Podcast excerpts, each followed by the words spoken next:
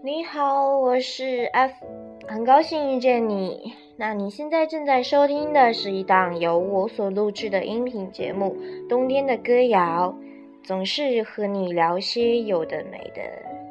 主播今天感冒了，喝口水先。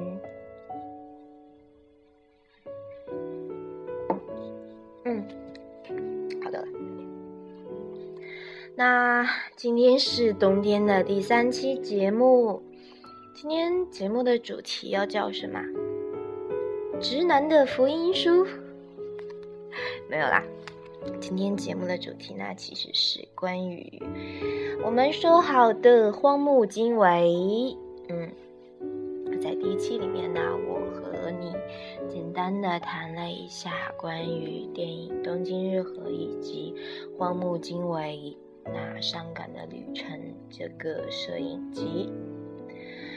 啊，在日本呢，有着一位有着怪兽特质的摄影师。截止到二零一三年底，他已经出版过四百五十本摄影专辑，非常非常的高产，并且他每一天仍然在拍摄。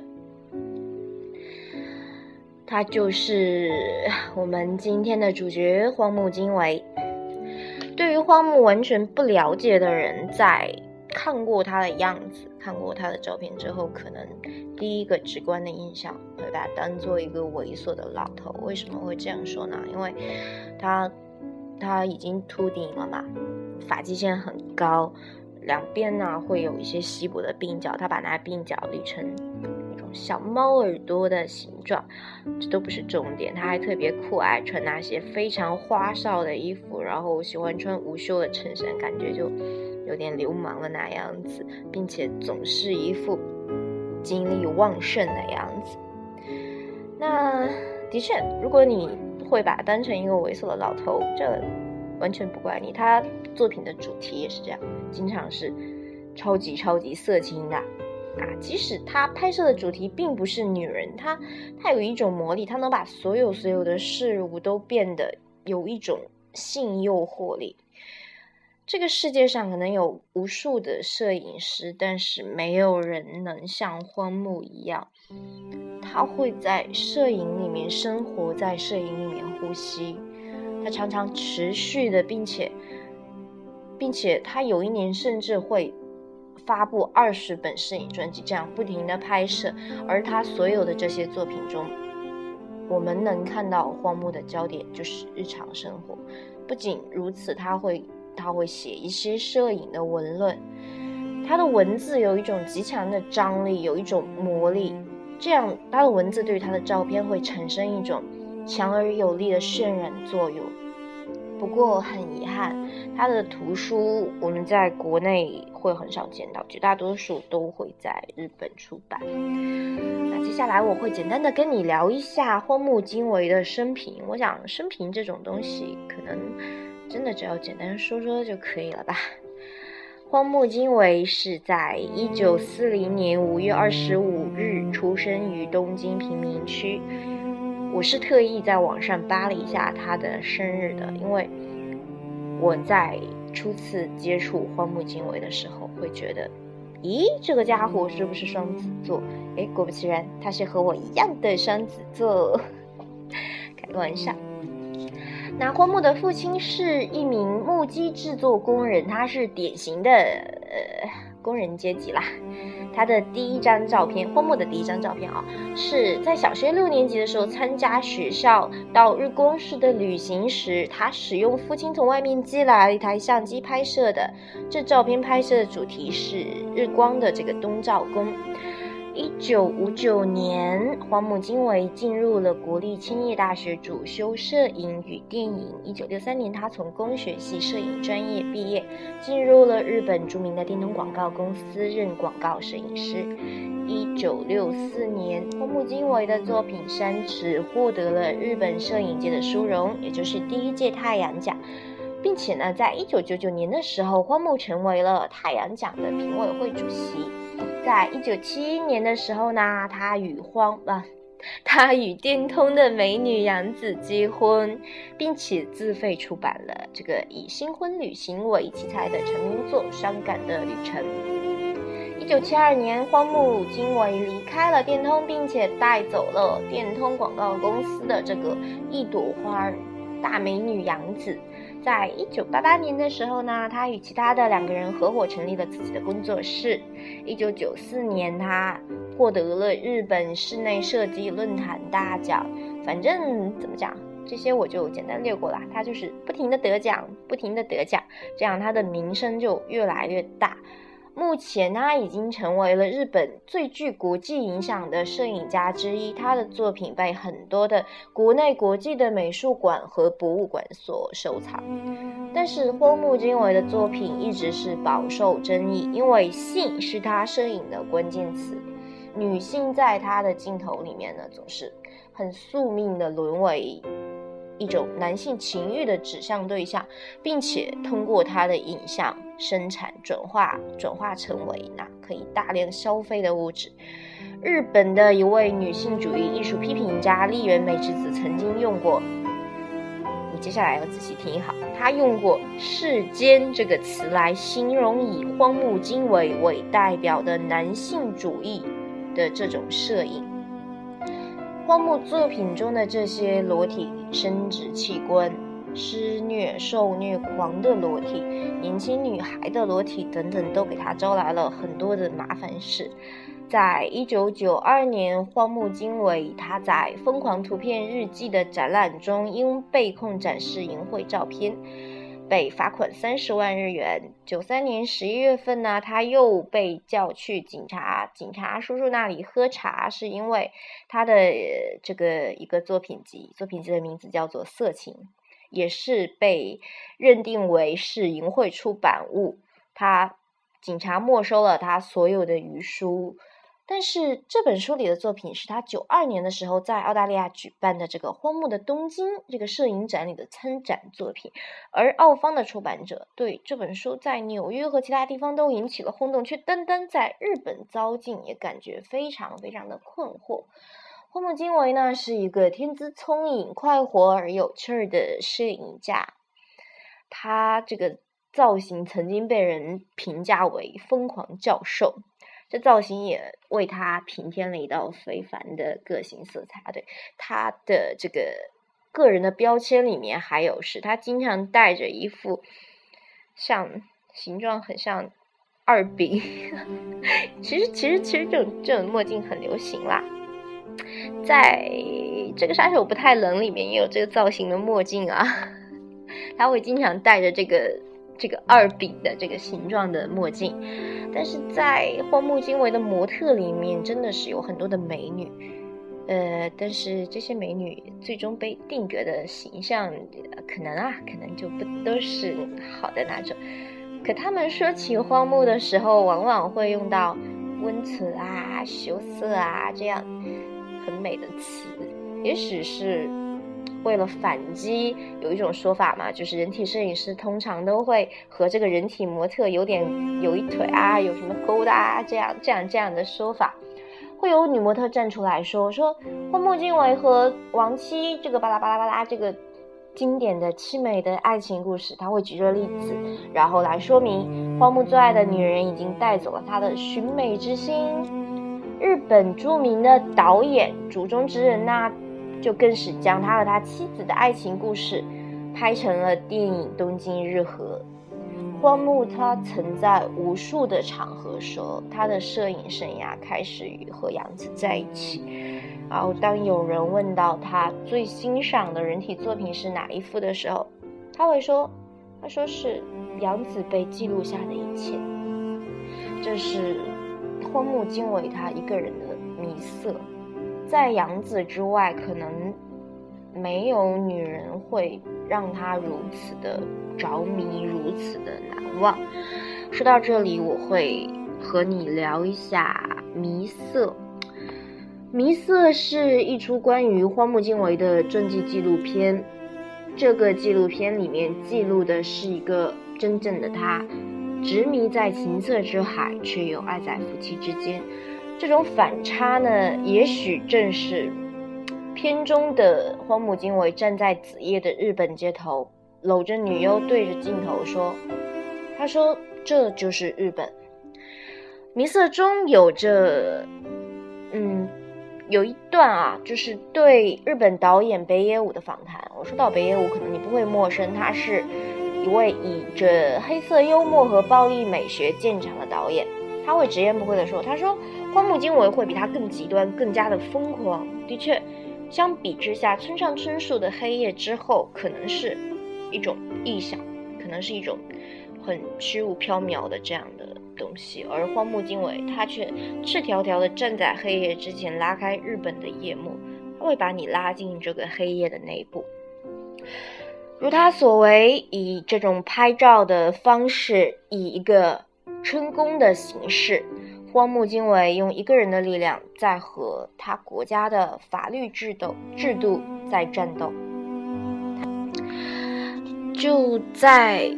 这种比极端的性乐园更为荒唐的性之马赛克国度里，荒木他一直在做一个战士，他时时刻刻的去充当这个马赛克的清洁工，一个狂热的反马赛克分子。他用这样的方式去拨云见日，他以还原器官的方式。尽管这是一种难以言喻的方式，它来冲破这种制度的禁锢，而且是一种旷日持久的似水流年的这样的一个战斗。然而，这个令人神伤却婉约的爱情故事，却又偏偏在他的世界里发生。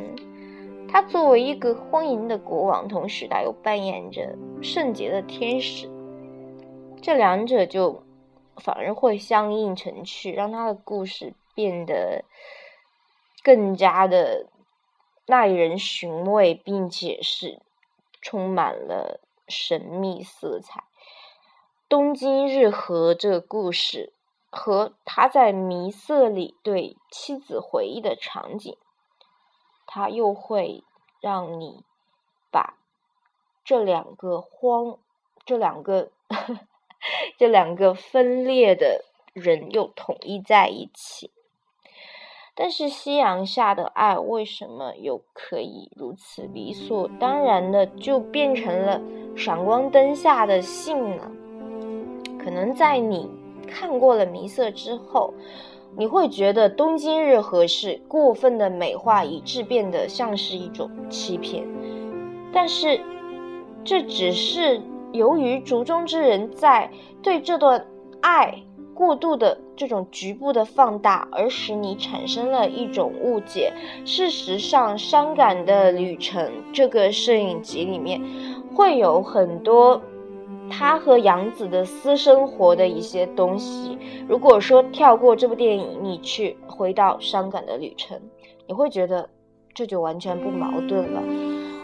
但是，我觉得如果你你是一个很很，我不知道怎么形容，很纯情的文艺青年吗？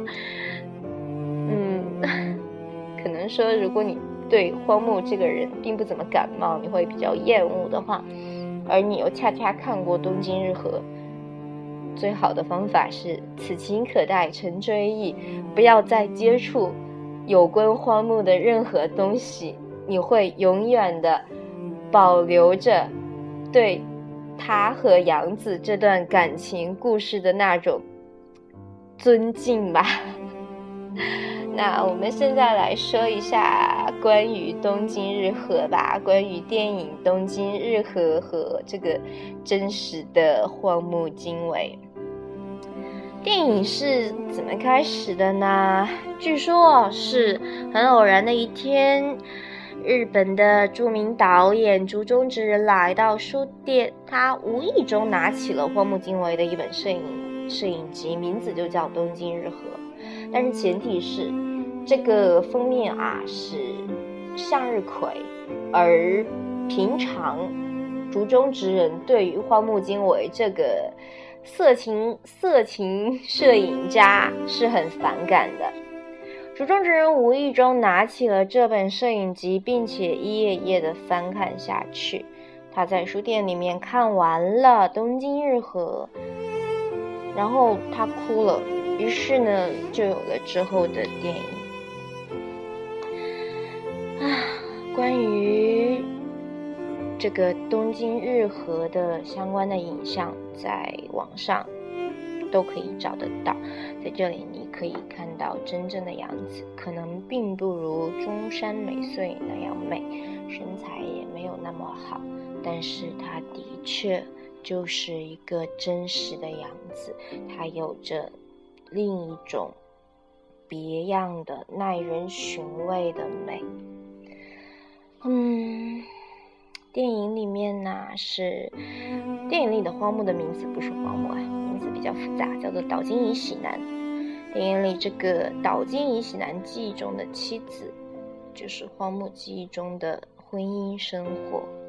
当相濡以沫的妻子在中年早逝后，一位深陷思念中的丈夫到底能回忆起些什么呢？原来就是。一些平淡的、永长的、细碎的，就像是生活的本身一样，是两个人安静的一顿晚餐，或最严重的一次吵架，或是周末郊游，或者是两个人就闲谈着家里面的宠物猫，闲谈着，谈着奇洛。在影片的开头是一段。慵懒而且舒缓舒缓的这个巴萨诺瓦，在现实生活中，杨子也喜欢在周末的清晨听着巴萨诺瓦的旋律。这里面杨子，我之前说了是中山中山美穗。为什么我每次在读中山美穗的名字的时候，我都会突然大舌头起来啊？好烦！在这个电影里啊，中山美穗扮演着杨子。中山美穗的特质是什么呢？就很美丽、优雅那种，它有一种知性美。我在这里打个叉子啊，像是荒木那种其貌不扬的人，其实现实生活中的那杨子应该也是一个女文青吧？她应该看重的是荒木的这个才华，而其实这杨子也是神经质而且任任性的。现实生活中的杨子曾经承认过自己是一个非常阴暗的人，是这样的。电影里面最开头的时候有一个情节，就是她自己因为念错了丈夫朋友的名字，她就她会因为这一点小事，她非常非常的激动，她非常愤懑的在厨房里面责怪丈夫不够周到，她还在那里拿着一把刀子，就不停的在把蔬菜剁得很碎很碎，因为这件事情她不开心。直接离家出走，三天之后，他一脸阳光灿烂、若无其事的回来了。但是他不肯说他这三天去了哪里。本来是要说好去重温蜜月之旅，结果出发那天一早又突然发脾气，我不想去了。结果真的到了蜜月的地方，又很高兴了，他把什么都忘了，就是这个样子。那说到出走的时候，我记得电影里面是有这样，我这样算剧透吗？我继续说了，电影里面有这样的一幕，就是他回来了之后，两个人坐在那里，杨子有一点点心虚，有点怯怯的感觉。然后电影里面这个岛津一喜男这个丈夫就很暴怒，还摔东西。也许这个也是真实的荒木经惟的一部分吧。我觉得那一段演的，哎，有点暴力的日本丈夫的感觉。那大部分的时候，杨子的表情是带有一些忧郁的。可是，在她丈夫的眼里，这个忧郁就是再正常不过的样子。呃，正常人类呢，曾经在常常啊，正常人类呢，常常把忧郁看成是一种不能接受的病态。他会忘记了这世界上本来就有很多天生就。多愁善感的人，就像是一种出生与生俱来俱来的这样的一个属性。但是如果你不坦然的去面对这种忧郁，你怎么可能去品尝到真正的快乐呢？所以，这个主由竹中之人扮演的这个荒木，就是电影中的岛津一喜男，他常常嘴角就会挂着一丝默契的淡笑，他会用那种很宽容的。眼神去望着忧郁的杨子，还有很多细小却又很肆意的，只属于两个人的那种闪光。他们去郊外跑步，一路寂静，空旷无人，杨子好的像要洒到世界的尽头一样。然后突然就暴雨倾盆了。这时候兴致盎然的杨子就看到了一块大石头，好像钢琴。我记得我之前读过，就是我们在石头钢琴上共同弹奏一曲《土耳其进行曲》这样。我不记得原原话是不是这样了。那他们两个就在这个石头上弹起了在雨中的《土耳其进行曲》，两个人浑身都淋湿，但是他们很开心，就一直又唱又跳的。也有那种没有能实现的预言，他们在蜜月地遇上了那位九十四岁的老太太，杨子和老太太合影，笑得非常的非常的灿烂。丈夫就说：“我们也可以活到九十四岁吧，一定可以的。”人就在重温蜜月时。丈夫在小店里剃头，店老板呢就是一个动作非常缓慢的一个老头，剃着剃着，他就在店里睡着了。在我之前读那文章里面也有关于这一块。然后这丈夫把头发剃好之后出门，他看见杨子不见了，到处找，到处找，才望见在湖边的那个一叶小舟上的杨子，杨子的身体蜷着。他就像新生的婴儿一般自然，却好像是如同离世一般的平静。这时候，丈夫在那个瞬间，他他好像看到了生和死的相遇。当时，这丈夫是热泪盈眶，在这这些回忆中。丈夫终于有了承受死亡和离去的这种勇气，而杨子笑容满面的在阳光下奔来，四周都种满向日葵，一片金色，这些最美好的都记下了。电影里面荒木和妻子的爱情真的是纯情而且细致，他可能真的是荒木生命中的一个。点滴一个小片段，它是荒木最温暖、最平和的那一面，也是我们很多人都可以接受的这一面。而可能真实的荒木就是一个多面体，非常复杂，并且有着很多的棱角。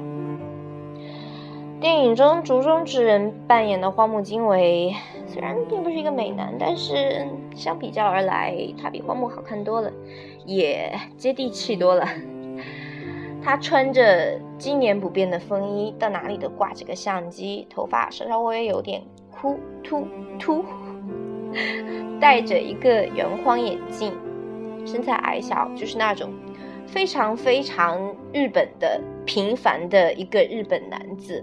他的性格有点自我，但是他在大多数的时间里都温和、细腻、宽容、幽默。咦，这个是那时候的暖男吗？这些肯定，我觉得啊，肯定也不是竹中之人他自己去杜撰的，这应该也是荒木经惟他人格里面真实的一部分吧。虽然说他的确是身材矮小、长相平凡，到哪里都挂着个相机，但是他的造型的确是有点超现实吧。一九七零年的时候呢，荒木经惟在东京举办了一次以女性身体为主要内容的作品展，这些照片叫他一下子就变成了一个知名人物。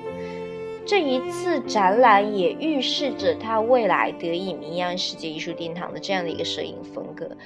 呃，但是毫无疑问，这些照片以及他后来很多充斥着，嗯。我要再重复一些这些关键词吗？就是裸体、器官、施虐、捆绑。我我我这些节目会被屏蔽吗？这这这些主题的照片也给他带来了很多的麻烦和极强的两极争议，也让他经常的跑到警察叔叔那里喝茶谈话，嗯，去那里住一住一段时间，而且他在国外展出。的时候，包括在国内也遭到了女权组织的抗议。更多的人会毫不掩饰的就把对他那种厌恶与嗤之以鼻就表现出来。这个其实也代表了荒木性格的另一面嘛，另一个特质就是我我要不断的去挑衅，我去挑衅这个社会的规则，去冲击传统的这种道德底线，我要做的很张扬、很疯狂，像一个像一个 monster，像一个怪兽一样，会让人避之不及。啊，我的感冒还没有完全康复，那他会有。它会有猫那样敏感的嗯嗅觉，对于艺术的那种直觉，又像是一个顽童一样，就是这样习习人间。那我们再来说一下这个真实的杨子。我之前说了，我说杨子应该是个女文青。在一九六三年的时候，荒木与杨子结识于电通广告公司，当时呢。荒木刚刚毕业嘛，他就进了这家著名的广告公司。杨子呢是公司的这个打字员，就是也是全公司公认的美女。后来呢，荒木坚定了自己成为职业摄影师的理想，就就从这个电通公司辞职了。在他做无业游民的这段日子里呢，这个女文青杨子就是他最可靠、最坚硬的一个后盾。一九七一年的时候呢，他们两个结婚啦，并且去京都那边度蜜月。那就在这时候，他用这个《香港的旅程》这摄影机，将自己的另外一面展现在公众面前。呃，当然啦。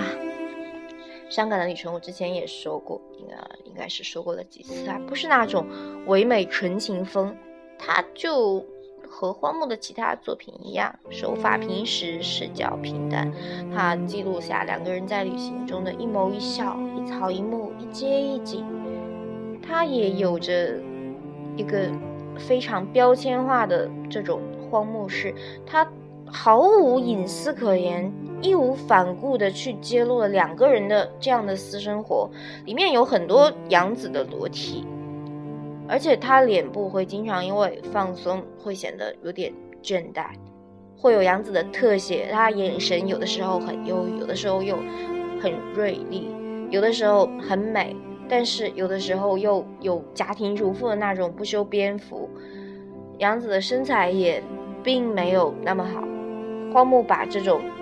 相当于是去完全的去把自己展现在外面，暴露在外面这样一种揭露自我隐私的方式，他向世人昭告了自己这种我行我素，但是却很温情、很平凡的这样的一个日常的生活。呃，在杨子后来他老实的回忆，他说乡下的奶奶看到摄影机里的裸体，气得在床上整整躺了三天。真正的杨子是在心里面也住着一头怪兽的，他并没有像电影中中山美穗那样美的脱俗、美的一尘不染。但是杨子是一个很勇敢的人，他显然他是可以接受荒木的疯狂、荒木的乖张。并且他，他可能在骨子里面，他是和荒木是一类人，他对荒木的才华有着一同，有着一种认同和欣赏，并且他，他很勇敢的能成为荒木的摄影作品中的参与者。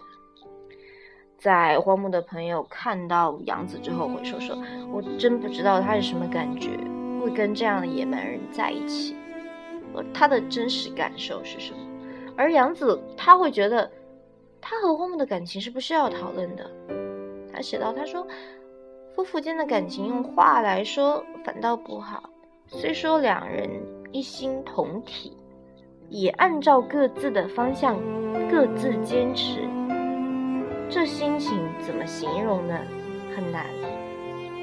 杨子他会觉得他自己。可能说性格并不是很好，他很情绪化，会因为会看了一部感人的电影，会在这种情绪里面笼罩个一整天。在一九八九年的时候，这时候荒木已经是一个名人了。他与杨子印杂志只要合作这个东京日和的栏目，日和嘛，就是从字面理解嘛，就是风和日丽的天气。东京日和呢，你也可以看作是在好天气里逛一逛东京的这个意思。这个栏目是由荒木摄影，由杨子来写随笔。记录了他们两个在东京街头的这样一段非常闲适的时光。他们穿梭在东京看画展、看电影、吃饭、喝酒，在小巷子街头就不停的这样闲逛、这样流连，以为这样这样的日子会一直这样继续下去。没想到，再连载到第三期刚刚刊出，四十二岁的杨子就因病入院了。半年后。杨子离开了，在宠物猫奇洛的陪伴下，奇洛应该是陪伴了荒木有二十二年吧。在他的陪伴下，荒木度过了一段孤寂思念的时光。到后来，他决定一个人继续拍摄，继续写日记，并且将这些文字与作品出版为《东京日和的摄影集》，来献给他深深思念的样子。荒木经惟一直是这样说，他说是杨子开启了他的摄影之旅。那么，我们也可以这样理解，就是杨子的离去会让荒木重获摄影的意义。他说，当你活过了那三次死亡，父亲、母亲、妻子，你就能成为一个摄影师。然后，当你挚爱的女儿也死去了，你就能成为一位诗人。当然了，荒木这一辈子是没有子女的。他最后经历的一次死亡是小猫奇洛的离世。一个摄影师如何去面对至亲的离别，这是荒木一直在思索的。他和他面对的一个命题。他是摄影师，但是他同样，他也是一个普通人。这个是荒木他不能放弃的一种双重身份。荒木的父亲是在上世纪六十年代末去世，几年之后，他母亲也去世了。荒木撰文，他写下那时的心境。他说：“我曾看过我妈妈哭，那很震撼。她是从不掉眼泪的人。这种记忆留在我的脑海里，这就好像要擦掉记忆。”那就是我为什么拍摄了他死亡时候的照片。我找到角度的时候，我拍了。最好的照片是在我们面对自然所创造的万事万物时，却觉得出乎意料。这完全依赖于摄影师能否毫不畏缩地按下快门。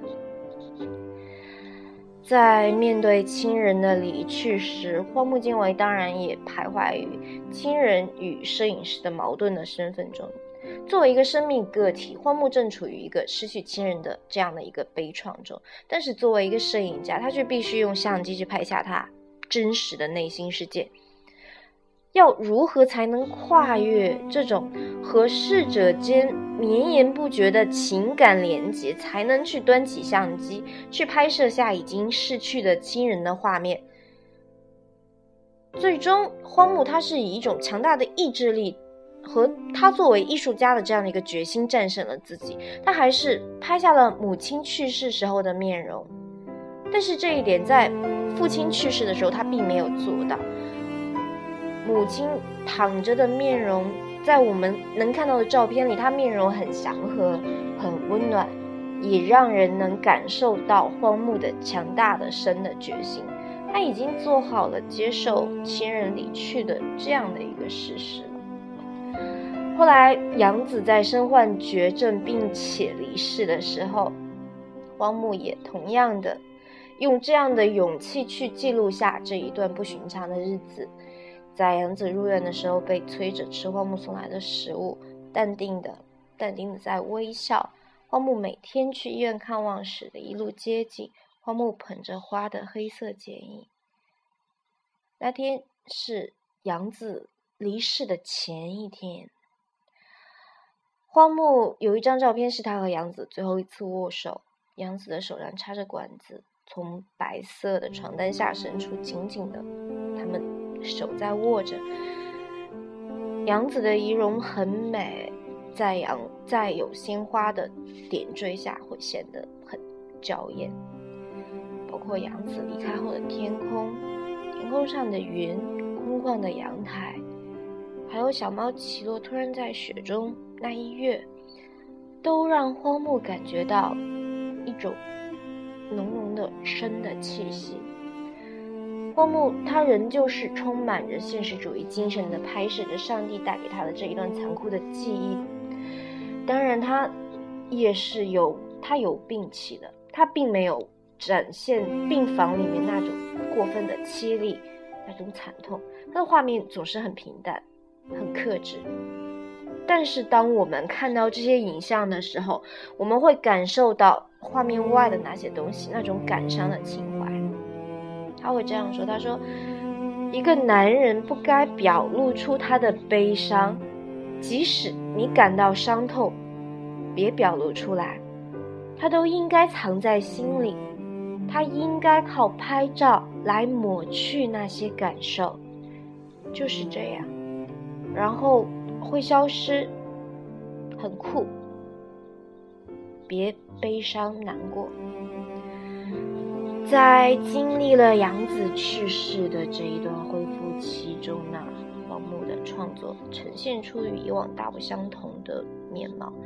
失去感情的依靠是很沉痛，但他同时似乎也脱去了感情的这样的一个羁绊。他开始尝试着广泛题材的创作，他所实现实验的这几种摄影做法，丰富了他之后的整个的创作的艺术世界。而这以后的作品常常会被外界比喻为一种荒木摄影的一次大爆炸。在二零一零年的时候，荒木经惟身患前列腺癌，然后他继续用他这种旺盛的生命力战胜了病魔。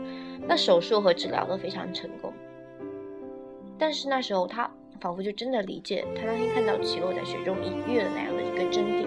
他说，他突然跳了起来，好像要告诉我，别静坐在一个地方。也许他要告诉我，集中在那活的东西，或者也许杨子要叫我继续前进。